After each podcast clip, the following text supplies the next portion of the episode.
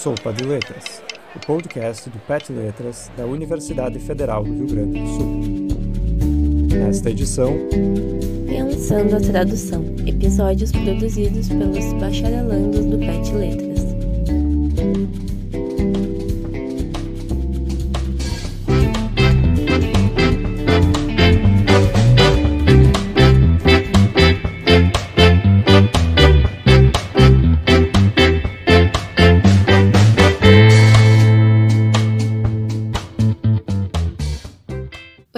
Pessoal! No episódio de hoje do Sopa de Letras, a gente decidiu abordar algumas questões envolvendo a tradução de literatura infanto-juvenil.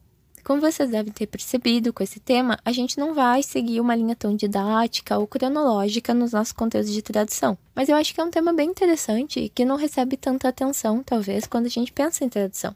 Bom, no curso de bacharelado em letras da nossa universidade, a tradução de literatura infanto-juvenil é um dos muitos tipos de tradução que fazem parte dos conteúdos abordados no nosso currículo. Isso já nos encaminha para um dos aspectos que valem ser destacados quando a gente pensa na formação do tradutor. Como tradutores, a gente pode não apenas nos colocar diante de textos desse, desse tipo de tradução somente quando a gente está envolvido em um projeto de tradução literária propriamente dita. Uma tradução infanto-juvenil, um conto, uma charada, um conto de fada, ele pode aparecer como exemplo dentro de uma dissertação da área da história, da psicanálise, de ciências sociais, da literatura, etc. Enfim, não só em trabalhos acadêmicos também. O importante é que o tradutor saiba lidar com as características, com a com as particularidades da tradução de diversos gêneros textuais. Feitas essas considerações, eu acho que é importante contar um pouco sobre algumas particularidades e problemáticas que envolvem esse tipo de tradução. A referência principal que esse episódio está fazendo uso é o livro Ideological Manipulation of Children's Literature Through Translation of Rewriting, da Vanessa Leonardi. O livro faz uma abordagem cronológica do advento da literatura infanto-juvenil, dentro do escopo da literatura em geral, mas ele também objetiva discutir, como o título sugere, as questões ideológicas presentes em diferentes traduções de obras do gênero. Então, a gente já pode observar, mesmo antes de saber mais informações sobre o gênero, que ele é um objeto de estudo bem interessante, quando a gente pensa nas formas com que a gente se relaciona, com que a gente transforma esses textos ao longo dos anos. Voltando às características, ela pontua que a literatura infanto-juvenil muitas vezes ocupa um lugar periférico, tanto dentro dos estudos da literatura quanto nos estudos de tradução. Ela faz referência a Babulová, que acredita que a literatura infanto-juvenil pode ser estudada sobre diferentes aspectos. Ele vai dizer que, primeiro, ela pode ser considerada parte da história e da cultura nacional, ela também pode ser considerada uma parte integrada à estética geral e à educação literária, e como instrumento da educação linguística. Outra referência que ela vai trazer também é o Hunt, e ele aponta que esse tipo de literatura não tem uma delimitação específica e por causa disso ele não pode ser definido só pelas características textuais ou conteúdo ou estilo, mas a gente tem que considerar os leitores, considerar quem que vai ser o alvo desse tipo de literatura.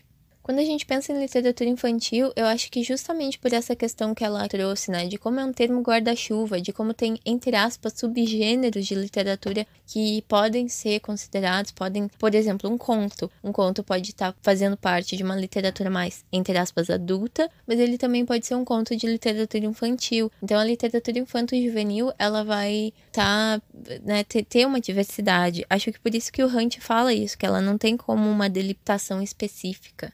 Bom, o Balu, Balulová, ele também cita várias características, tipo uma lista de características de quais seriam, né, diferente do Hunt, algumas questões sobre a literatura infanto-juvenil. E é interessante a gente pensar sobre isso, que talvez quando a gente lê nesses primeiros anos, e não sei se a gente para para pensar muito sobre literatura infanto-juvenil quando a gente cresce, mas eu acho um gênero muito interessante, talvez porque eu seja, né, tradutora em formação, mas o que ele vai listar é que primeiro tem um ponto de vista infantil, né? E ele tá ali porque as crianças, elas vão buscar seus pares ao invés dos adultos. A segunda questão é a preferência por histórias mais curtas, mais dinâmicas, porque explicações e descrições muito longas, elas não são muito boas para as crianças. A determinação moral evidenciada, e isso quando a gente pensa muito nas histórias de contos de fada, né? É bem evidente. Então, tem personagens que vão ser sempre opostos, com valores opostos. Então, o bem contra o mal, né? Algo que é verdade, algo que é mentira. Também vão ter personagens que vão estar na mesma idade da criança. A percepção do mundo, isso é bem interessante, que ao contrário dos adultos, elas vão confiar muito mais em imagens, em cheiros, em sons, em toques, ao invés das palavras, para perceber o mundo à sua volta. Por isso que tem muitas ilustrações, muitas rimas. Outra questão é a linguagem baseada no discurso, né, no, no speech ali das crianças. Daí vai ter uma sintaxe mais simples e concreta, ao invés de uma variação linguística maior, né? Apesar de que a gente também dá uma sofrida para ler um Machado de Assis, né? Precisa de um dicionário do lado. E o último ponto que ele vai listar, que é o absurdo, o fantástico e o imaginativo. Então as crianças gostam de brincar e nas histórias delas elas preferem a fantasia, a imaginação, quando esses elementos desempenham, né, um papel fundamental para as histórias.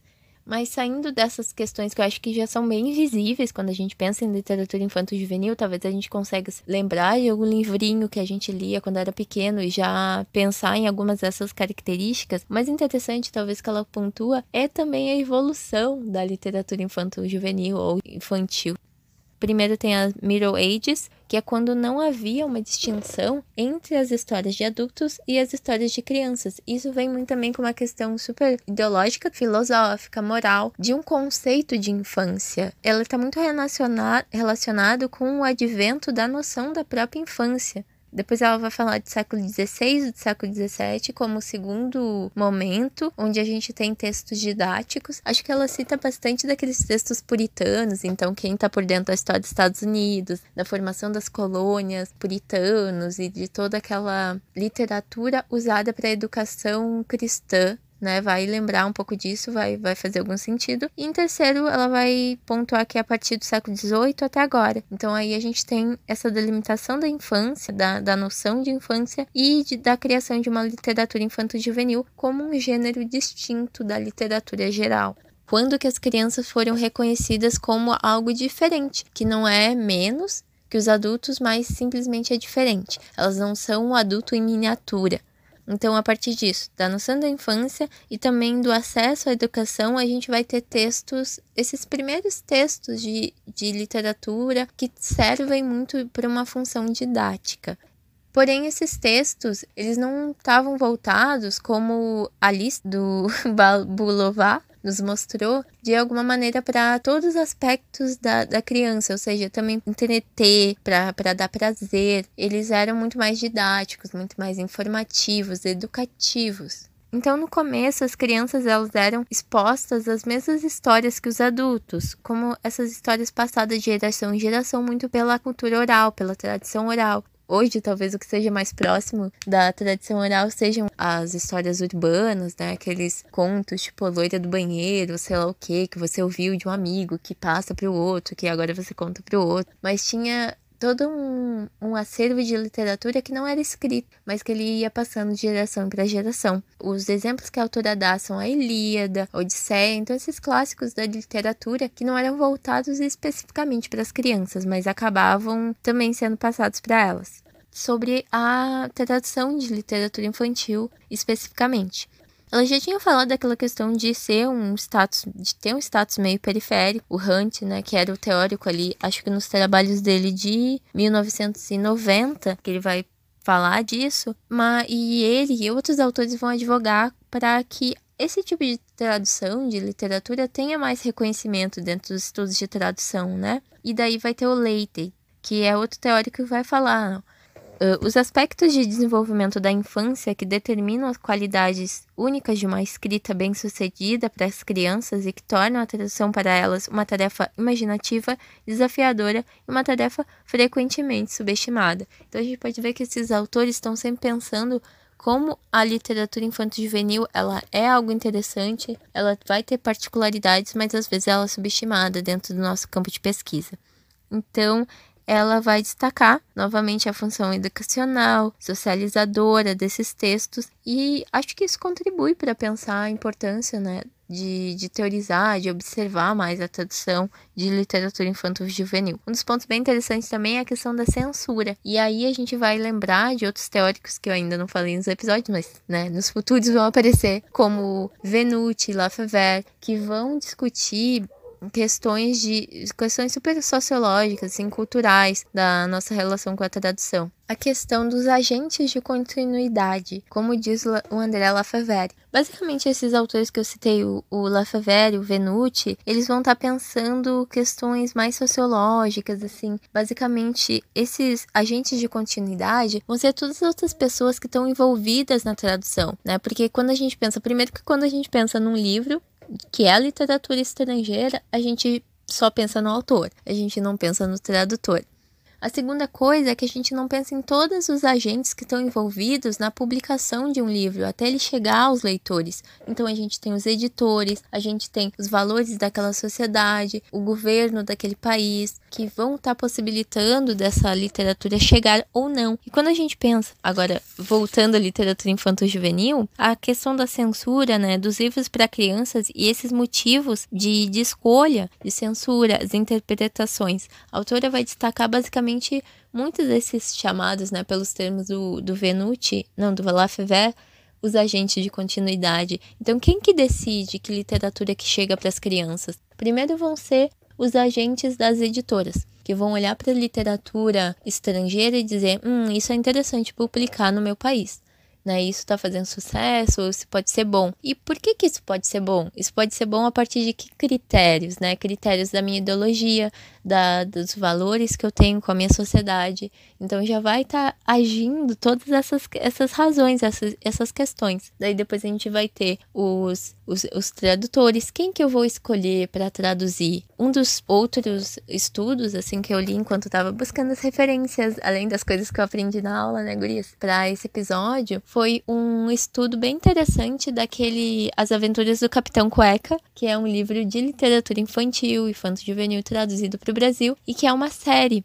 Saiu pela Cozic Naif, daí a autora vai analisar, né, fazer toda uma análise, pensando tanto nas características da literatura infanto-juvenil quanto nas características de, de como, dessas questões de recepção que eu estava justamente mencionando, que é o que a autora, nosso livro de referência, vai trazer de que, por exemplo, os autores que foram, os tradutores que foram escolhidos, eles não tiveram critérios, não pegaram um projeto inteiro, todos os livros da série. Tiveram tradutores diferentes para cada livro. Isso fez com que tivesse, às vezes, inconsistência de termos, escolhas tradutórias distintas. Tudo isso pode ganhar algum, algum caráter, pode afetar a recepção. Então, ela vai fazer a análise dela Vou deixar o estudo nas referências, se vocês quiserem ler, é bem interessante. Bom, então voltando, essa questão é da censura, né? De todas essas pessoas que estão, os familiares, os autores, os editores, né? O último ali que eu não mencionei eram justamente os pais que iam decidir o que que os filhos iam ler. Além dos tradutores de quem que ia traduzir, e depois já ia estar o livro traduzido na, lá no, na livraria, e os pais que seriam os últimos a decidir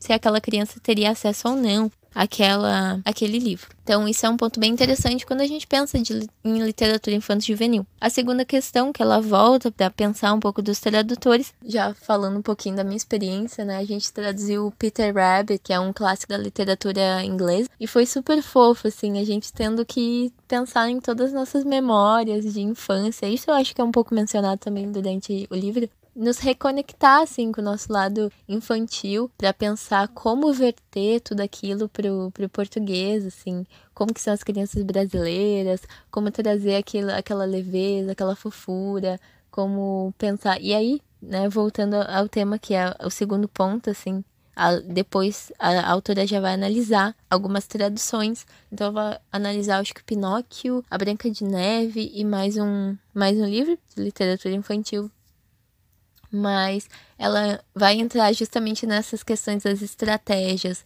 da manipulação de como que a gente traduz essa literatura. A gente já pensou tudo isso sobre ela e então como que a gente traduz. Ela vai dizer que a tradução de literatura infantil ela parece ser frequentemente guiada, como a gente já tinha pontuado, né, sobre princípios de compreensibilidade e habilidade cognitiva, capacidade de leitura. Então, se antes a gente dizia que a literatura infanto-juvenil era um gênero um pouco subestimado, então agora a gente está pensando em como a gente subestima também os leitores de alguma forma.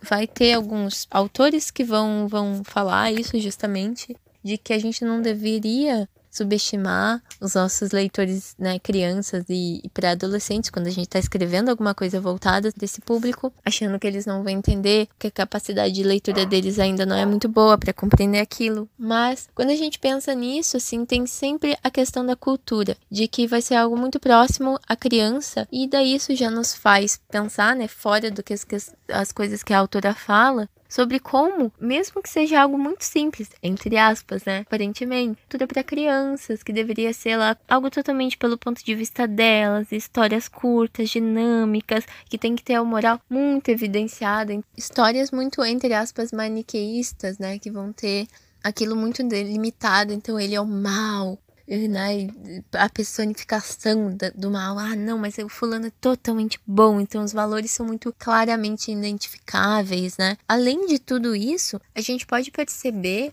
como várias noções e vários elementos culturais que podem soar até complexos, ainda mais para os tradutores, eles já vão estar presentes dentro dessa literatura. E é aí que mora, né? sempre o problema. O problema de tradução é a coisa que a gente mais escuta. Então, é nesse momento que a, que a autora vai discutir essas estratégias de tradução. Então, tem o estrangeirismo, é, ou a estrangeirização, que também é uma noção que vai aparecer nos próximos episódios, mais explicado, mas é basicamente quando a gente opta por manter mais questões daquela cultura estrangeira, quando a gente vai colocar para uma cultura que a gente chama de chegada, né? Então, Uh, a gente vai trazer lá de uma outra cultura para a nossa, essa a nossa vai ser de chegada e a gente vai manter várias características. Então, por exemplo, o Peter Rabbit, né, que é inglês, então ele vai comer blueberries. Não tem blueberries no Brasil, a gente tem outras frutas, a gente teria, sei lá, pitangas, a gente tem amoras, a gente não tem muito na nossa fauna aqui, talvez, na nossa, na nossa flora, quer dizer, a gente não tem muito na nossa flora esse tipo de, de fruta. Então a gente poderia adaptar? Será que a gente escolheria manter? A gente quer mostrar e introduzir para o nosso leitor que existem outras frutas das que tem no nosso na nossa cultura, no nosso espaço aqui geográfico ou não. A estrangeirização talvez fosse, como estratégia tradutória, uma escolha de manter esse tipo de elemento cultural da cultura estrangeira, né? da cultura como a gente chama de partida. Depois a gente tem a questão da domesticação, ou domesticalização, que seria o contrário, seria a gente pensar, não, as crianças brasileiras não vão entender o que é um blueberry, o que, que eu vou usar Vou, vou usar o termo em inglês? Eu vou usar o termo da língua estrangeira? Ou eu posso justamente domesticalizar, né? deixar mais ali familiar e fazer uma equivalência dizendo que é uma pitanga que o Peter Rabbit está colhendo, né? Que esse coelhinho, que o Pedro Coelho está, está colhendo. Então seria mais ou menos esse tipo. Mas os autores vão problematizar aqui. A estrangerização, ela pode ser ruim em alguns casos, quando ela impede o leitor de entender certas coisas. Então talvez possa soar muito confuso para um leitor né, criança que tá nevando. Como assim? O que, que é neve? Né? Não tem essa coisa no Brasil. O uh, que, que é blueberry? Eu nunca vi essa fruta. Então, às vezes, a estrangerização, a escolha de manter certos elementos da cultura de partida, pode ser, podem ser um pouco problemáticas para o entendimento do texto. Às vezes, esses elementos culturais eles não vão ser, entre aspas, essenciais, claro, na interpretação do tradutor, porque a gente não pode Nunca trabalhar com uma noção assim fechada de, de texto significa tal coisa, é só isso. A, a tradução, e nesse texto aparece isso, que ela é sempre uma interpretação também, uma questão de compreensão por, pra, por parte, nesse caso, do tradutor. E voltada para outras pessoas, né? Para passar também a sua própria interpretação daquele texto. E as possíveis, né? O que você acha que é a intenção do autor. Então, a estrangerização ela pode às vezes ser meio complicada e talvez, em muitos casos, é melhor, ainda mais quando a gente tem esse tipo de público, pode ver que talvez possa soar meio difícil para a criança entender essas, co essas coisas. Então, a gente pode optar pelo que os autores chamam de uma estratégia de uma estratégia de domesticação adaptativa, assim, uma adaptação em que a gente vai buscar por questões da cultura de chegada que possam ser entre aspas equivalentes quando esses elementos não são essenciais, quando eles não têm um, um caráter de valor assim que é o, o mais destacado para o sentido do texto. Então eu poderia dizer que o Pedro Coelho estava ali colhendo pitangas.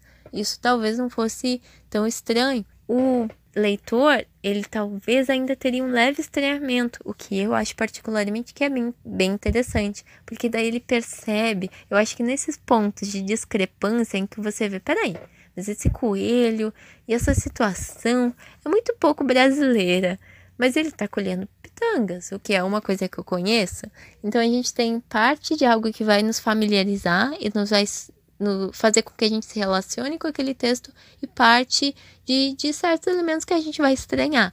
E eu acho que ele dá o, o o suficiente, assim, a quantidade suficiente de informação e de estranhamento que a gente precisa ter para, por parte, meio que entender o texto, mas ainda ficar com ele ali, né? E ao, aos poucos, quando a gente vai crescendo, assimilando o que, que talvez seja uma cultura brasileira, o que seja uma britânica. Se a gente domestica demais, a gente pode uh, omitir demais, a gente pode né, mascarar esse texto e fazer com que ele perca vários elementos que sejam interessantes dele. Então, quando a gente pensa lá numa literatura da Jane Austen, que é totalmente baseada no modelo de, de sociedade britânica da época dela, se a gente tirar muitos elementos daquilo, não vai mais soar como um romance da Jane Austen ela ainda vai trazer toda a questão da construção do sarcasmo, das ironias que ela faz ali, eles são ironias dentro daquele contexto. Pra... Hoje, por exemplo, uma personagem que nem Elizabeth Bennet, que é irreverente, que fala o que ela, o que ela acha, que desconfia, né, que acha esses eh, o pessoal que tem mais dinheiro muito pomposo, muito muito não seria algo muito uh, diferente, não seria uma pessoa que se destacaria entre nós, porque talvez as nossas noções, os direitos da mulher, das mulheres, as pautas sociais já tenham evoluído a um ponto que a gente não ache que uma mulher ter opinião própria seja alguma coisa muito diferente. então a gente vê que todo a, o uso de, de, desse elemento disso ser uma questão que opera na história como algo destacado funciona dentro daquela sociedade dentro daqueles elementos culturais. Então, se a gente tira esses elementos culturais e omite eles demais, domesticaliza demais o texto, a gente vai perder os sentidos, os efeitos de sentido que esse texto objetiva. O livro vai continuar com uma análise de alguns de alguns contos de literatura e de manipulações. Então, ela vai analisar as traduções, as, as adaptações do Pinóquio uh, durante o fascismo italiano. Como eles usaram um personagem para fazer meio que propaganda para a ideologia fascista. E daí tem alguns textos, acho que são três, que a autora vai analisar de que o que, que cada texto objetiva, assim, dentro desses princípios da ideologia fascista, na época que eles tentarem usar essa personagem e reescrever a história do Pinóquio como um exemplo, assim, utilizando a favor da ideologia fascista. Depois ela vai falar das reescritas, das adaptações da Branca de Neve dentro da perspectiva de, de tradução, da perspectiva feminista. Então, todos esse essa questão dela ser submissa, esses valores vão ser modificados também e vai estar presente dentro dessas traduções que ela vai analisar. Então, é mais ou menos isso. Eu acho que a gente teve aqui algumas noções sobre literatura infantil, deu para ver que a literatura infantil não é tão fácil assim como a gente acha. A gente tem que pensar muito bem nesse leitor, a gente tem que pensar muito bem em todos esses agentes que estão envolvidos. Algumas outras questõezinhas, assim como sonoridade, questões práticas, né? E de recorrências analisadas pela linguística de corpos, que vai ser as questões práticas que o tradutor vai enfrentar. Eu decidi não abordar nesse episódio e comentar mais, assim, pra gente justamente perceber, talvez nos relembrar. Se você quiser, né, falar nas nossas redes sociais, o Cat qual é a sua obra de literatura infantil juvenil favorita? O que, você pensou a partir desses temas? Fique, se sinta livre para ir lá e comentar no nosso Instagram e nos, nas, nas nossas redes sociais, no Twitter também e no Facebook. É isso por hoje.